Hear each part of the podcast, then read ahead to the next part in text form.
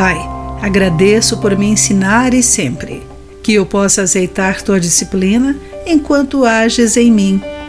Olá, querido amigo do Pão Diário, muito bem-vindo à nossa mensagem de esperança do dia. Hoje vou ler o texto de Kant Campbell com o título Aprendendo com a Tolice. Certo homem entrou numa loja em Wollongong, Austrália, pôs uma nota de 20 dólares no balcão e pediu troco. Quando o balconista abriu a gaveta, o homem puxou uma arma e exigiu todo o dinheiro. Ele agarrou o dinheiro que o atendente entregou e fugiu, deixando a nota de 20 dólares no balcão. Qual o total que ele tirou da gaveta? 15 dólares. Muitas vezes, todos nós fazemos tolices, mesmo que, ao contrário deste ladrão, tentemos fazer o certo. O segredo é como aprendemos com o nosso comportamento tolo.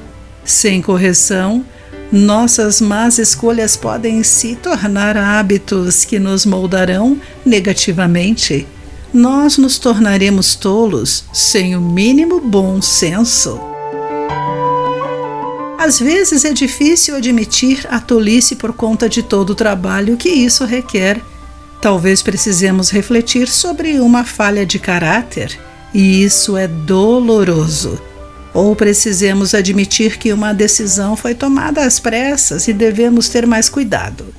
Seja qual for o motivo, ignorar nossas tolices nunca vale a pena.